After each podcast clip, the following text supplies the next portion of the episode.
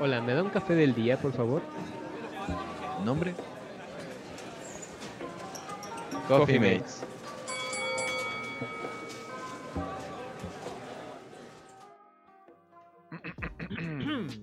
Bienvenidos a lo que es el episodio 10 de este podcast que se llama Coffee Mates. Exacto. Y mi nombre es Daniel. Exacto. Exacto. Exacto. Tu nombre es Daniel, entonces. Y el mío es- Agustín. ¿Sabías lo que iba a hacer, verdad? ¿Qué? ¿Sabías lo que iba a hacer? Supongo. A ver, No sé. ¿Qué ibas a hacer? tu nombre. Ah, cállate. Eh, somos los fundadores de Besen y estamos muy contentos eh, por anunciar este episodio con un tema muy especial que precisamente estábamos hablando acerca de él en el podcast pasado, pero no quise decir el nombre, ¿te acuerdas? Sí. Que era la ciencia que estudia el videojuego o el juego en sí. Eh, ¿Cómo se llama, señor Daniel? Se llama ludología. ¿Está bien? Sí, ludología. güey. O sea, técnicamente, bueno, X. Este, esta ludología eh, apareció desde hace mucho tiempo, ¿no? Este, el juego en sí, eh, antes del videojuego, pues siempre han existido los juegos, ¿no? Eh, y literal siempre, ¿no? Desde nuestros antepasados. el juego de pelota, ¿no? Ajá, el juego de pelota. O viste que también está en esta como tipo ajedrez, ¿no? De los sumerios. Ok. Sí, sí, sí. Sí, porque era como tipo ajedrez. Sí, que lo encontraron, ¿no? De Ajá, lo restos. encontraron y pues eso me pareció muy interesante. Sí, porque no imagínate, de- desde mi- miles y miles de años que ya se conoce ese tipo de, de juegos, Es ¿no? curioso cómo siempre se enfocan en la estrategia, ¿no? Siempre, De alguna manera lo tienen muy arraigado. siempre, pero, pero así tanto los juegos de mesa como los juegos eh, de pelota y todo, siempre se, ha- se han fijado en la estrategia. Incluso por eso se arman estas, estas jugadas también para los jugadores de fútbol y, y todo al final de cuentas es, es, es lo mismo, ¿no? Eh, es crear una, una estrategia, valga la, digo, porque ya lo estamos diciendo muchas veces, pero es crear esta estrategia para poder ganar. ¿no? Y pues, pues sí, lo- los juegos siempre han existido entre nosotros y han tenido un impacto cultural muy fuerte, ¿no? Porque nos enseñan a hacer ciertas cosas. Ok. Sí, eh, ahora. eh, el juego, la, la ludología enfocada a los videojuegos como tal.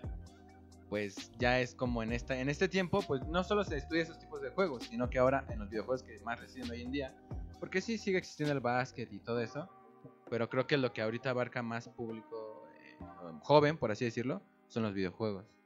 Sí. Sí, porque incluso ya se está haciendo como de manera profesional, ¿no? Y pues a final de cuentas hay muchos juegos que, que ta- tanto están en el móvil como en, en las consolas, que son del, del mismo tipo que los otros juegos, ¿no? O sea, por ejemplo, un fútbol eh, con FIFA Claro. o, el, o los de la, la NFL y la, La NBA la y eso, ¿no? también con los 2K, ¿no? Sí. Estos, pues a final de cuentas es lo mismo, pero tienen esta gran peculiaridad en la que ya el jugador puede ser parte, o sea, el jugador de videojuegos, ¿no? Puede ser parte del juego. Y eso siento que cambia por completo la perspectiva de todo. Claro, lo interesante aquí es que, pues, así como mencionas esos tipos de juegos, también se estudian, pues, los videojuegos antiguos, los retros, ¿no? Los primeros que salieron, que es como el Tetris, el ping pong, El Pac-Man. Todo eso, pues, de, de alguna manera, pues, sigue teniendo las mismas bases que tiene un videojuego actual. No, y aparte, ¿qué, qué es lo que exactamente se estudia ¿no? en la ludología?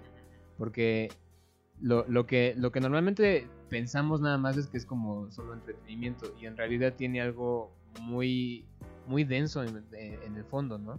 Como es la, la psicología, el impacto social, o sea, Narrativa. ajá, la narrativa y todo, es algo que nosotros no vemos a simple vista, pero existe, ¿no? Porque la psicología en los juegos eh, es, es muy importante, ¿no? Porque te, te hace trabajar el cerebro, no nada más es ir a ver el juego o ir a jugar, sino te, te hace, te hace trabajarlo, ¿no? Eh, generar un pensamiento más lógico para resolver los problemas. Sí, como son los juegos de estrategia, ¿cómo se llaman? Donde se ven desde arriba. ¿Te acuerdas del Age of Empire? Sí. Ahí también se utilizaba mucha estrategia. Pues, A mí esos juegos no me gustan. ¿no? No, no Ah, yo conozco soporto. un par de personas que les encantan. Ah, sí, hay muchísimas, ¿no? Porque también el LOL, dice que es Ah, súper sí. famoso, ¿no? De... También es de pura estrategia y hasta ha llegado a, a torneos de que pues, sacan un buen de lana, le hacen este animaciones muy padres, un, todo un show. Y también creo que esas partes se estudian, ¿no? las partes de este show que se hace, cómo, cómo afecta o de manera buena o mala a las personas que están yendo a esos eventos.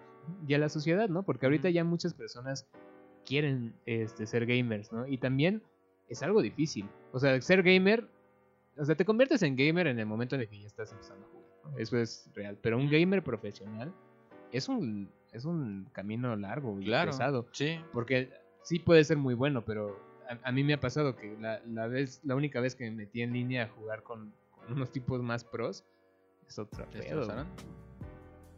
No, igual este, pues también tienen como sus sus heridas, por así decirlo, en las manos.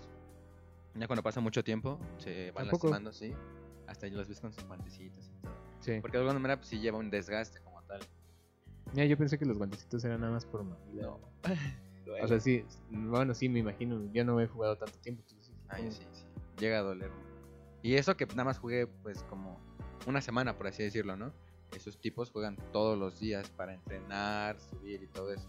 Y de alguna manera pues también eso se estudia. Eh, abarca pues muchas cosas de las cuales está pues así por fuera y por dentro de los videojuegos, ¿no? Lo que es de la ludología. No, y aparte, por ejemplo, o sea, de, de este impacto social, la- las personas que antes decían como, es que yo quiero ser futbolista, ¿no? O yo quiero ser este eh, basquetbolista o lo que sea, eh, ahorita ya quieren ser gamers profesionales. ¿no? streamer, Ajá, o Twitch, streamer. ¿O viste que ahorita en Facebook también ya está en esta, esta nueva modalidad de, de videojuegos? ¿no? ¿A Si- poco? si te has fijado, Creo que tiene ratito, pero no la, no la habían como implementado tan chido. No, ahorita yo he visto como muchas publicidades de eso y, es, a y precisamente para hacer algo parecido a Twitch. ¿no? O sea, que, que ya todo en vivo estás jugando y todo. La cosa es que sí. Bueno, no, no sé cómo funciona Twitch porque nunca lo he usado. Pues Twitch funciona nada más. Pones una cámara y pues grabas en vivo, grabas lo que estás este, jugando, te pones una camarita a ti, ya estás en vivo, puedes decir cosas interesantes, como que estamos diciendo. Puedes este, pues simplemente jugar, ven cómo reaccionas, y las personas que se meten a ver, pues ahora sí que a tu sala, a, a tu, a tu, pues sí, a tu página, este, pues pueden comentar, donar dinero, que es de lo que ahí se mantienen las personas. como tal. Claro. Que a mí me impresiona, ¿no? Bueno, bueno yo, yo no donaría dinero para, para Bueno, ellos, no es dinero como no- tal, pero no sí, sí, al final se puede. ¿Pero por qué se donaría el dinero? Es que yo, yo no entiendo eso. Pues es que, Eh, bueno, de lo que de lo que sé, es como un apoyo que le das para que siga haciendo eso. Ajá. O sea, si a ti te entretiene y quieres seguir viendo más, pues le puedes abonar más para Como que. cualquier youtuber o algo así. Exacto. Solo que en Twitch. Mm, Interesante. Supongo que lo mismo están eh, este, aplicando en Facebook, porque lo que me acabas de explicar en Twitch, están haciendo exactamente lo mismo. Sí, nada más que en Twitch, pues sí son pues videos en vivo como de 3 horas. Acá o igual. hasta cinco. Bueno, a comparación de YouTube.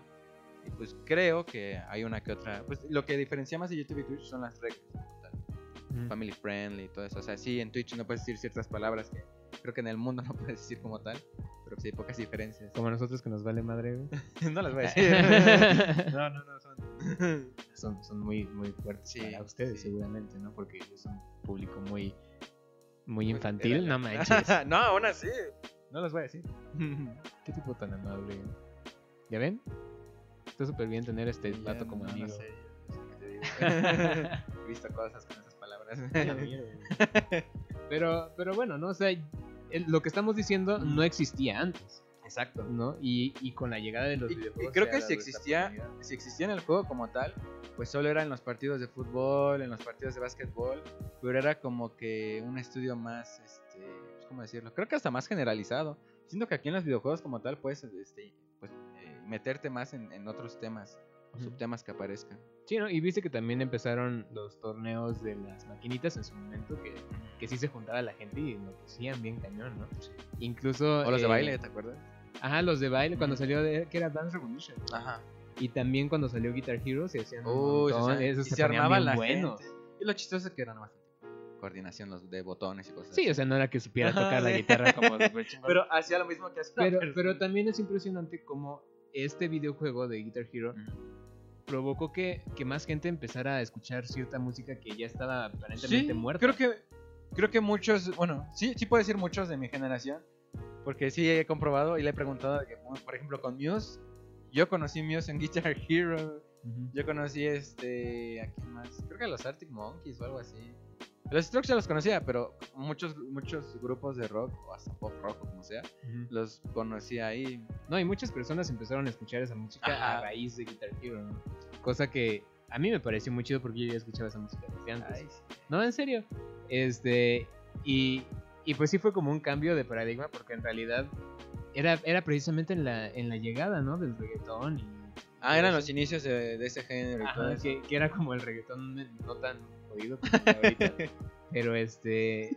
No, pues es la verdad. güey. O Sí, sea, ¿para sí, qué? la verdad, sí, ahorita está... Bueno, a mí ya me da igual, ya como que... Es el reggaetón. eh. Pues sí, pero, pero o sea, a- bueno, a mí no me gusta. A mí Eh, tampoco. en, en su momento tampoco me gustaba, pero ya que lo escuchas a- ahora dices como de, bueno, no estaba tan mal. ¿no? Mm, Este, pero bueno, o sea, cambió, cambió el, la forma de ver la música de las personas, ¿no? Claro. Y, Y- eso también se incluye en la ludo- ludología, que es- porque es gracias parte- a un ajá. videojuego cambió toda por completo el contexto social. Y se hace ese estudio de cada persona de cómo pensaba antes y cómo fue evolucionando su, su forma hasta de ser, ¿no? No, y aparte el ahora sí que el videojuego está hecho así para que sea más fácil para el usuario eh, verlo, ¿no? Por ejemplo, retomando Guitar Hero, pues estás viendo cómo, cómo van bajando las, las bolitas y tú le tienes que atinar exactamente al, a- a- así como con la tecla y todo, ¿no? Este, pero no se podría ver igual si, por ejemplo, las bolitas estuvieran yéndose para arriba. Ah, claro. ¿no? Capaz sería un poco más difícil que, que eso lo aplican en el de Dance Revolution, que viste que van hacia arriba, Sí. pero porque estás parado. Entonces es, es algo muy chistoso porque Ok. estás parado y puedes, puedes diferenciarlo como arriba o abajo. Pero si estás sentado, estás o en la bataca o en lo que sea, es demasiada coordinación para, para tu ojo porque o estás viendo arriba o estás viendo abajo.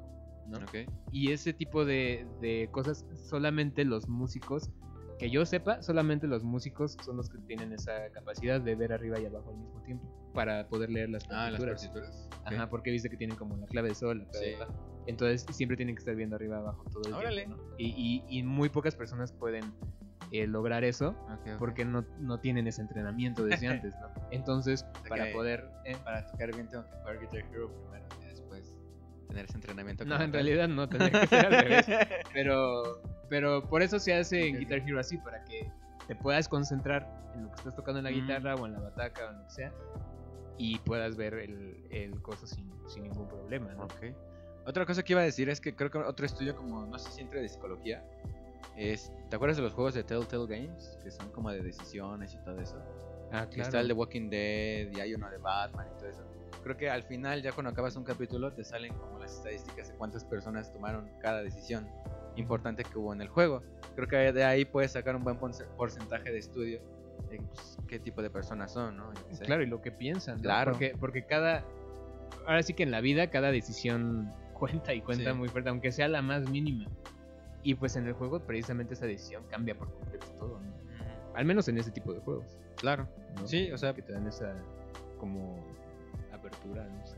Digo, no, que al final es el mismo final de siempre, pero al final está ese estudio de las decisiones que tomas. Claro, pero lo chido es que yo ese mismo juego no lo no lo no tengo la misma experiencia que tú, porque tú decidiste otras Ah, cosas, claro. ¿no? Y ya sería cosa de estar viendo como Sí, mira, a ver, te voy a poner un ejemplo. En, en el juego de Batman había una decisión que agarrabas uno de los malos y tenías de dos, porque te estaban grabando según en el helicóptero. Tenías de dos, o aventarlo y creo que encajarlo en una, ¿cómo se llama? En una varilla o algo así. O otro era como que, pues, como que sí arrestarlo bien y todo. ¿Tú qué hubieras hecho? pues si te pones a pensar en el contexto de Batman, Batman mata, entonces sería la segunda opción. Muchas personas pues tomaron Pues esa sí lo decisión de- mataron, ¿no? de, empalarlo ahí. Porque, pues no sé. Bueno, muchos dicen que, o, o estaba viendo así como explicaciones y todo, que lo hicieron como, pues para aumentar ese miedo que tiene Batman sobre los ladrones, o cosas así. Pero todas las personas piensan igual, pues ahí se puede sacar también un estudio. como Además también es un poco de morbo, ¿no? Porque la verdad es que pasa. también, también por eso funciona Mortal Kombat. O sea, les, les encanta ver cómo les destripan Ah, todo. sí. ¿no? Porque es, es morbo. No, no es que la gente vaya a hacerlo. ¿no? Porque, porque también eso. De hecho, es un debate muy grande de que si, que si los videojuegos causan violencia o no causan violencia. Mm, ¿Tú qué crees? Yo siento que una persona que es mala sí le va a causar violencia. Ok. Una persona que es buena puede jugar. no pasa Pero es que hasta, pues te desestresas ahí, ¿no? Sí, No entiendo por qué. cómo. Digo, to- todos, todos tenemos un pensamiento medio suicida, medio Ajá. este asesino de En alguna ciertos manera, ¿no? niveles. ¿no? Porque hay personas que te hacen cagar la madre, güey. O sea, que, es o sea, si pudiera darle un putazo, güey, en el hocico. no Pero sé. lo hace de otra manera, ¿no? Tal vez si te empieza de esos chingaqueditos. Ajá, Ajá. Pero es su manera de darte el madrazo. exacto. Pero, pero te, te dan ganas de, de regresárselo. Y, y pues, ahora, obviamente no se puede, ¿no? O sea, tampoco es dejarse, ¿no? Claro. Pero, pero no, no se puede estar golpeando a todo mundo que te haga enojar. Entonces está el videojuego y, por ejemplo, en Mortal Kombat le sacas los sesos a alguien y tú dices, ah, maldita sea, gracias. Y creo que algo que también ahí se estudió mucho fue la anatomía de los personajes. Sí, Que cuando se destripan, bueno, está como que perfectamente todo en su lugar. claro, que es lo mismo que la ludología dice en el, en el videojuego, ¿no? Que Mm. no solamente es cómo se comporta el usuario, sino todo el estudio que va detrás, ¿no? En el caso de Mortal Kombat que se hizo el estudio de cada uno de los personajes, cómo este cómo pelea tiene que ver con o sea con o sea su estilo de pelea tiene que ver con alguna alguna tribu alguna cosa que sí existe ¿no? o sea no sé si son Shaolines o si tienen movimientos estilo Shaolin y, y así sucesivamente no y además el estudio que se hizo como mencionas de anatomía para que sea todavía más creíble no aunque es claro que una persona no le puede arrancar un brazo a Y alguien puede seguir peleando. Exacto, o, o que le, sí, claro. que le entierre algo así en el cráneo y que se vea todo ese y se pare como si nada. Está muy cañón, ¿no? Que bueno que también está, está, el, Comprobado. está el miedo y la adrenalina que te puede generar como cosas, ¿no? Pero, pero sí, eh, y también siento que es una manera de que el videojuego logra de lidiar con el miedo un poco, ¿no? Ah, lo que es la resiliencia. Exacto.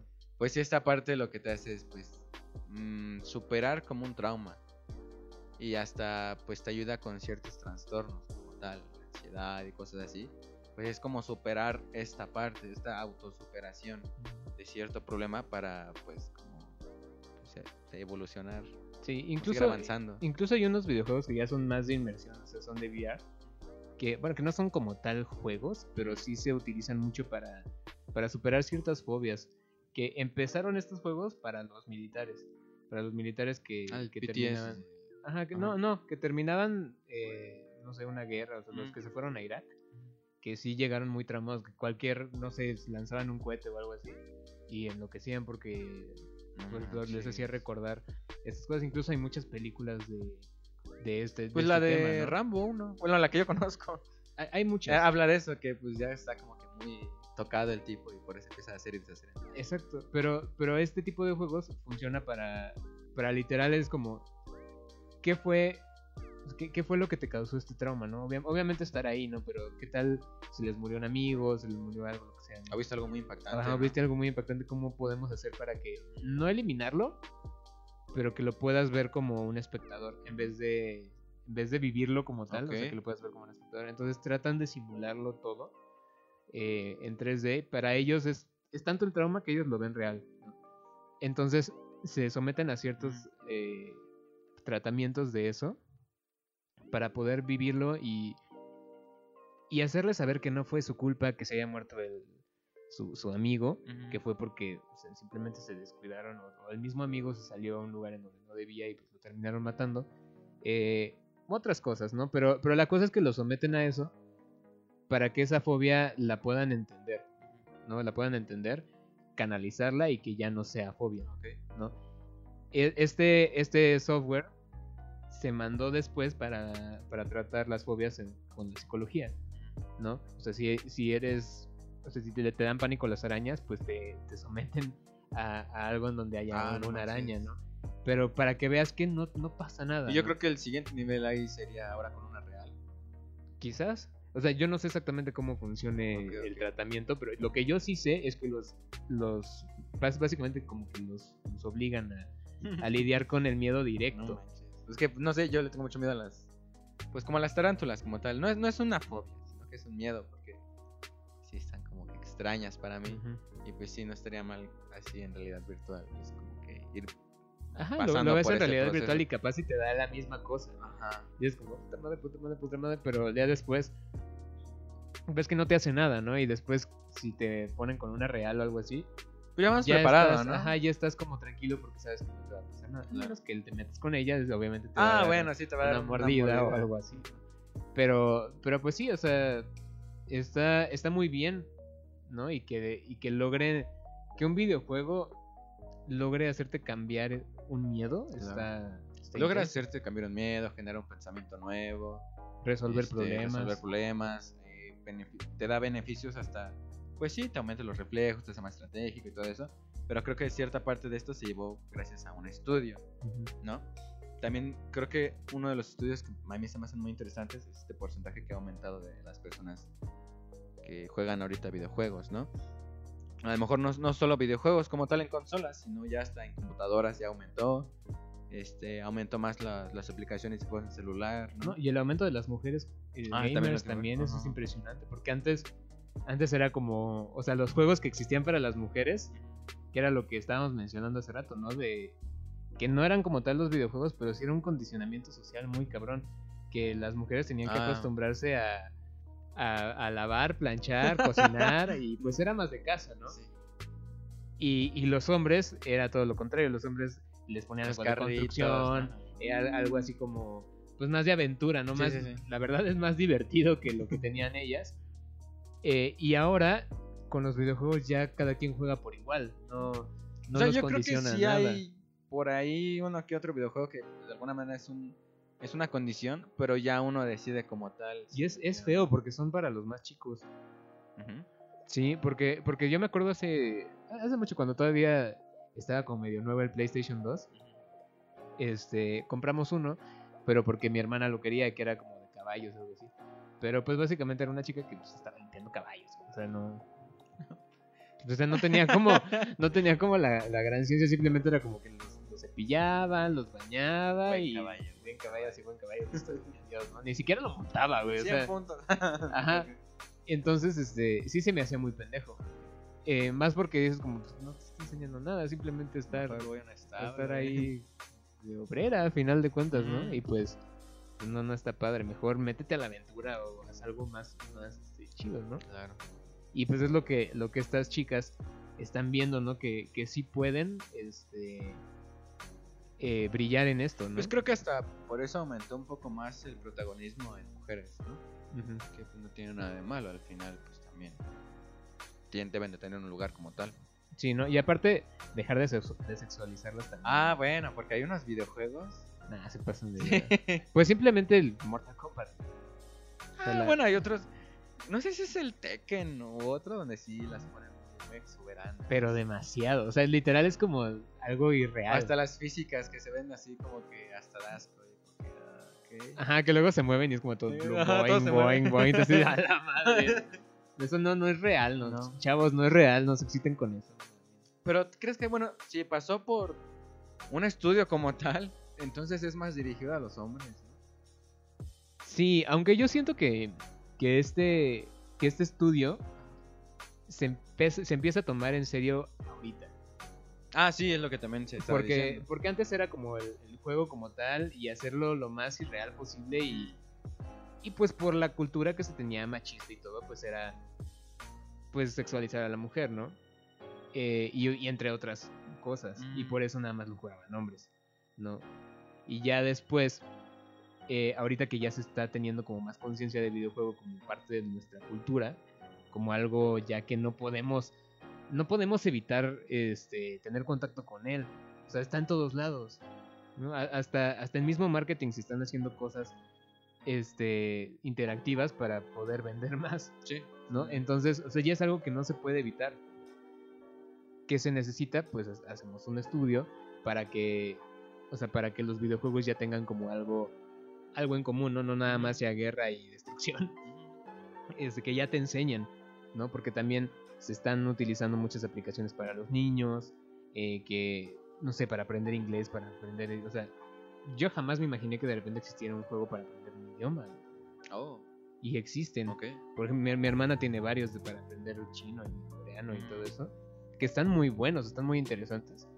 Que, que los toman luego nada más como aplicaciones, ¿no? Pero al final una aplicación es normalmente algo interactivo y pues eso también lo estudia la, la ludología.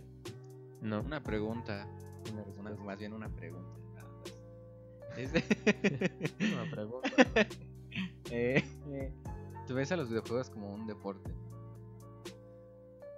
Uy, Sí, sí, sé que es un poco aparte del tema. No, no es tan aparte, porque a final de cuentas es el contexto social. Pero. mm, Este. Un deporte tiene. Mira, o sea, es que en, en un deporte lo que debe de haber es una competencia. Ajá. Que sí No. la hay. Que sí la hay. Este, en un deporte lo que debe de haber son jugadores. Que sí los hay. Eh, y pues se tiene. No, no solamente haber competencias, se, se premia normalmente al ganador. Que sí la Que hay. también lo hay. Entonces, sí, yo siento que es un deporte, bueno. solamente que no tan físico. Pues como el ajedrez, ¿no? Que pues requiere dos jugadores, una estrategia, competición y todo eso. Y están Exacto. sentados. Exacto, o sea, sí es un deporte que lamentablemente, eh, por falta de conocimiento de, del gobierno, porque ya ni siquiera, o sea, de la, la sociedad sabe que es un deporte, o sea, ya es, Pues yo creo que los más jóvenes. bueno, los más jóvenes y los, los, los más jóvenes o los que ya están- pero Pues por ejemplo, si yo le dijera a mi papá, oye, este es un deporte. Una Pues, cachetada. Cállese de pendejo. Sí. No, pero, o sea, nosotros ya tenemos una conciencia más grande de eso, pero yo siento que el gobierno debería de estar eh, un poco más actualizado en estas cosas. Porque incluso para, para proteger un juego, para hacer estas cosas, es un pedo. Porque, porque no lo consideran ni como un arte, ni como un deporte, ni como nada. Entonces, ¿cómo, cómo lo proteges? Ok. ¿No? Entonces, eh, sí es difícil porque la industria sigue creciendo y, y los mexicanos ya están empezando a hacer varios juegos. Entonces, es como, pues actívense, dónde? porque, Claro. porque ¿qué- cómo, ¿cómo voy a proteger mi juego? ¿No? Sí, entonces lo conveniente aquí es que lo protejas de lo puedas proteger de diferentes maneras, ¿no? Tal vez realizando una evaluación del juego, del videojuego, pues bueno, entra a lo mejor más en arte, ¿no? O entra más en deporte, yo qué sé. Pero es que no lo hacen. No, no lo hacen. no, no creo lo hacen sería por- mejor. porque, porque de hecho hace, hace poco fue la, la conferencia de Stop Motion, que está muy buena, si la hacen cada año, así que para que vayan, se llama Stop Motion México. Este, esta, en esta conferencia llegó un, llegó un abogado y me, me sacó de onda que llegara un abogado, ¿no? Pero, pero era precisamente para hablar sobre la, o sea, sobre los términos legales de un juego y de otras cosas como de, de artes, pero él, él se enfocó más en los videojuegos. Eh, y pues él mencionaba esto, ¿no? Que, que no existe la cultura todavía de que los videojuegos son algún arte o son algún deporte, lo que decían antes. Entonces se necesitó un grupo de, de abogados más jóvenes que, que lo hicieron ellos para poder este ofrecer ese servicio a la gente que estaba haciendo videojuegos. Porque, porque o sea, ellos buscan la manera de poder protegerte el videojuego sin necesidad de estar dando tantas vueltas con, con el, creo que sí, el INPI, El INPI, sí, porque el INPI te dice como, ah, ok, este, tu videojuego tiene narrativa, sí, ok, tienes que protegerlo como si fuera un libro, ¿no? Porque es Ujú. como, o sea, como una novela. Entonces ya lo proteges como novela, pero también tienes que proteger tus personajes. Pero también tienes que proteger tu música. Pero también tienes que proteger este y esto, esto. Entonces es una cuenta larguísima, ¿no? Y en realidad es un juego. ¿No? Cosa, cosa que no pasa, por ejemplo, con las películas. Con las películas, como si ya son consideradas un arte y todo esto, pues llegan, lo protegen y ya, Claro. ¿no? Entonces sí, yo siento que, que esta ludología, que es el estudio de los videojuegos, sí debe de meterse también ahí. ¿no? O sea, las personas que están estudiando ludo- ludología y dando como otro tipo de, de contextos un poco más avanzados que lo que la gente conoce normalmente, debería de acercarse a estas personas y decirles, ¿saben qué? Mira, esto funciona así, así, así, así. Esto se considera como esto, esto, esto, esto. Entonces ustedes tienen que hacer algo al respecto, ¿no? No nada más estar como... O sea, sí está padre que, que estas personas este, expertas en ludología leen sus conferencias, den sus puntos de vista y todo, pero pues también si son tan buenos que hagan algo al respecto, ¿no? Para- exacto, ¿no? Porque en realidad son a los únicos que siento que les pueden hacer caso, porque son los expertos en una ciencia. No, no a nosotros como creadores de videojuegos, jugadores, que lleguemos con el INPI a decirle como, ¿sabes qué? Este, Este... protégelo, ¿no? Pues no, no lo van a hacer hasta que Ok. llegue un experto. Entonces siento que ellos deberían de hacer algo al respecto. Es curioso, ¿no? Porque así como se lo esto de la ludología, también ya estaba eh, en mi investigación viendo este que la teoría del cine que también está surgiendo. que también es nueva, que es el estudio sí del cine como tal, pero creo que sí en sus contextos sociales y todo eso. Claro, pero pues ese es otro tema. Sí. Pero a final de cuentas sí deben de tocar como lo mismo, ¿no? Sí, psicología, social. Exacto. este, pues sí, el, el impacto, ¿no? Este, porque porque ahorita los, los videojuegos no solamente los juega un, un niño, o sea, ya los, los juegan adultos, los juegan Hasta personas de la tercera edad también ya los juegan. Pues sí, y pues viste que también hace, hace poco que salió lo de Pokémon Go, salió un español que, que era ya un anciano que tenía Que como ya un chorro de Pokémon. Ajá, y, y que era... Me pareció muy interesante porque el tipo tenía que, tenía que salir a caminar. Ok. O sea, ya era muy viejo y tenía que salir a caminar porque si no se iban a complicar algunas cosas de salud. Y él no quería salir a caminar. Pero su incentivo fue salir a atrapar Pokémon. ¿No? Porque pues ya se llevaba el teléfono y, y pues se iba a un montón de lados y caminaba hasta más de lo que de lo que no tenía prescrito, ¿no? Ajá. Porque ya tenía un chico de Pokémon porque salía a diario, ¿no? Hasta dos veces salía el cabrón. Entonces, este, pues sí me parece interesante cómo un videojuego te mueve, ¿no?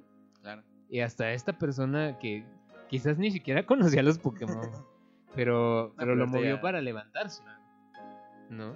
Y pues, hablando de esta resiliencia, es aguantarte. Pues aguantar vara, güey, ¿no? Pinche naco, pero sí, güey. O sea, sí aguantas vara porque, porque o sea, el video, los videojuegos son difíciles. Digo, si lo pones en fácil, todo el día. Ah, bueno, pero por ejemplo. Ay, no sé, este... Ah, pues un God of War. Es que no se me, no se me viene el- uno de los más difíciles. Ese si lo pones en difícil, ah, es- Está bien cabrón, pero, pero te enseña a aguantar la frustración. Sí, sí, porque cuando vas este, descubriendo las Valkyrias, las tienes que liberar. Y vas Valkyria por Valkyria, Valkyria por Valkyria. Y había una que es de lava que se me hizo, pero difícil, difícil. Porque hasta ya cuando empezaba la pelea, pues tenías que. Pues yo tenía mi estrategia. eh, Pues ya, ya había medido sus ataques cuando haces estos gestos con, con los movimientos del cuerpo. Ya sé qué ataque va a hacer y, ya, y así, pero me costó como tres, este, tres noches separadas. A la claro, separadas.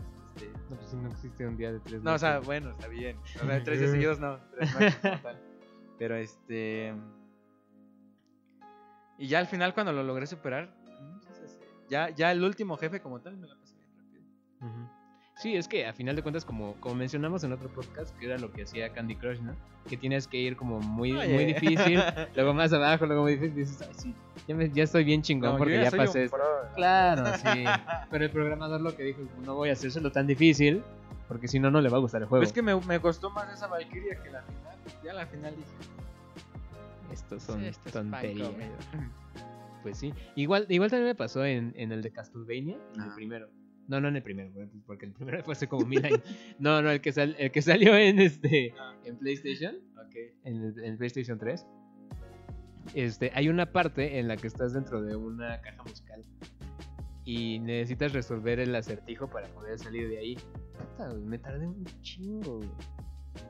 Y, y más porque lo tenían difícil y era como, y era como, según yo ya está y no funciona. Ok. Y así constantemente. Y, y esa vez sí me frustré y lo dejé de jugar como dos semanas. Y, y ya la, la otra semana llegué. Y pues, a final de cuentas, como te digo, sí te ayuda a resolver los problemas, ¿no? Porque dices como, o sea, si estás mucho tiempo en el mismo problema, y esto no es solo en los videojuegos, sino como en la vida, si estás mucho tiempo en el mismo problema, llega un momento en el que no ves la solución. Capaz está la solución enfrente de ti, no la alcanzas a ver. Entonces, en mi caso, yo lo que pensé fue como, ¿sabes que Le voy a dar dos semanas, regreso y lo vuelvo a intentar. Y me salió más rápido. Porque ya lo vi con otros ojos, ¿no? Ya lo vi como un poco más este, tranquilo, ya sin, sin ser tan frustrado o algo así. Lo mismo pasa en la vida. ¿No? Es como, voy a darle un tiempito a esto. Y pues regresas y lo resuelves mejor. No. Es que ya me acordé del juego. eh, Ah, el difícil, difícil. A lo mejor para unos no. Chinga. Quizás. El de Dark Souls 3. Ujú. Ese es considerado un juego muy, muy difícil. Que yo creo que sí te ayuda mucho en esto de la resiliencia. Claro. Claro, porque sí, te, te- te digo, es, resiliencia es aguantar. Sí. Aguantar frustración y aguantar, y aguantar la, la ansiedad, ¿no? Por eso también es un buen tratamiento Ah, para la sí, ansiedad. sí. Bueno, un ejemplo que me pasó, por ejemplo, con The Last, The Last of Us, este, ves que hay unas partes que están muy, muy difíciles. Ujú. Este, pero así muy difíciles y a mí me causaban estrés, pero al final las lograba pasar. Y pues no sé cómo se oiga, pero estaba pasando pues, por una calle y la calle se veía como que medio rara. Y no sé por qué, pero en la mente dije, bueno, esto no es tan difícil como ese juego. Y se me fue, toda esa ansiedad se fue. Se Ujú. fue así.